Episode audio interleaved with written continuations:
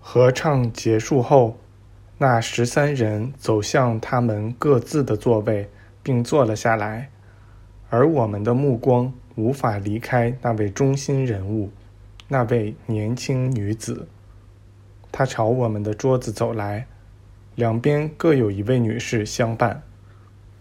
她和这两位女伴坐在了我们这张桌子的另一端。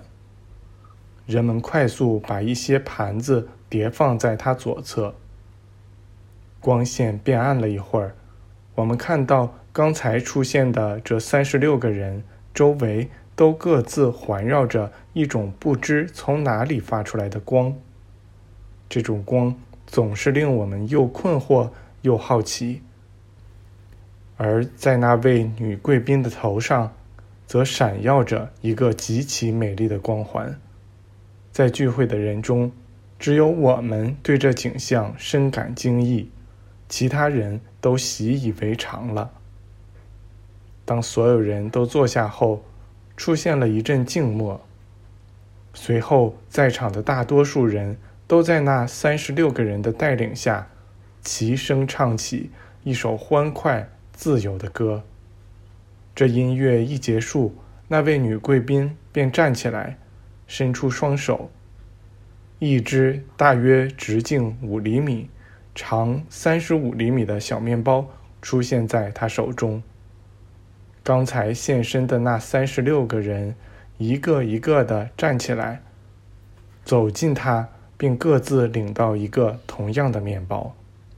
然后他们绕着每张桌子走，给每位来宾一块面包。那位极其美丽的女子在我们桌上也是这样做的。他一边把每人的那份面包送给我们，一边说道：“你们难道不知道，基督居于你们自身之中，就像居于每个人之中一样吗？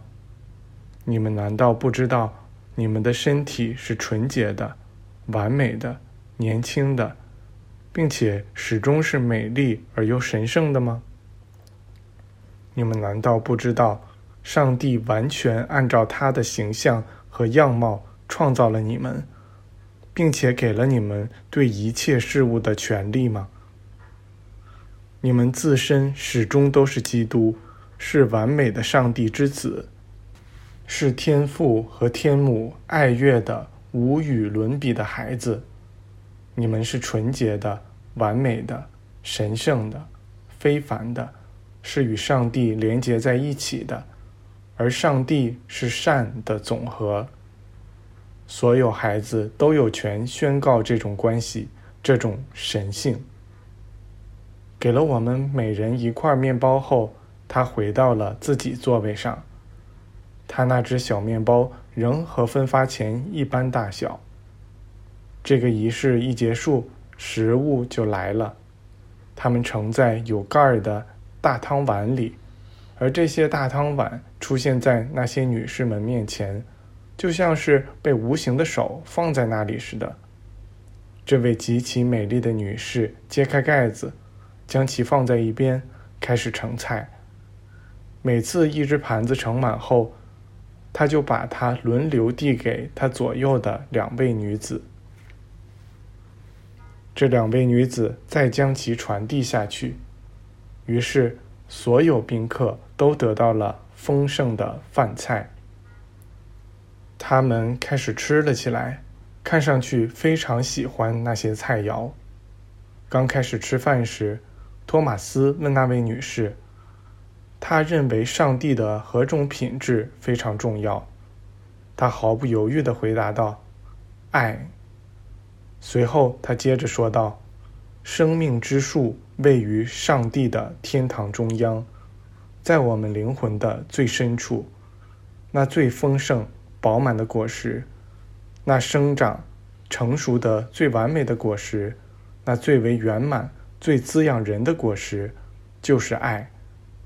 那些看到这爱的真正特征的人指出，它是世界上最伟大的事物。我还要说。它是世界上最强大的疗愈力量。爱从不会对发自人心中的请求不予回应。人们可以运用爱的神圣定律来应对人类的各种需求，消除所有悲伤、病痛或困扰人的不幸境况。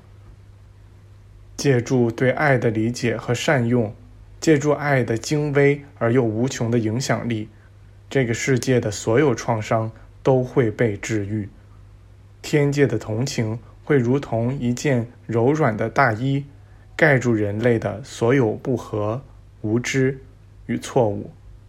当爱展开翅膀，它会寻找人心中的干旱区域，寻找生命被破坏的地方。它的触摸会救赎人类，并如魔法般转变这个世界。爱是上帝，是永恒的、无限的、不变的。它无穷无尽的扩展开去。远超出所有想象。至于它最终的结果，我们只能通过幻想去了解。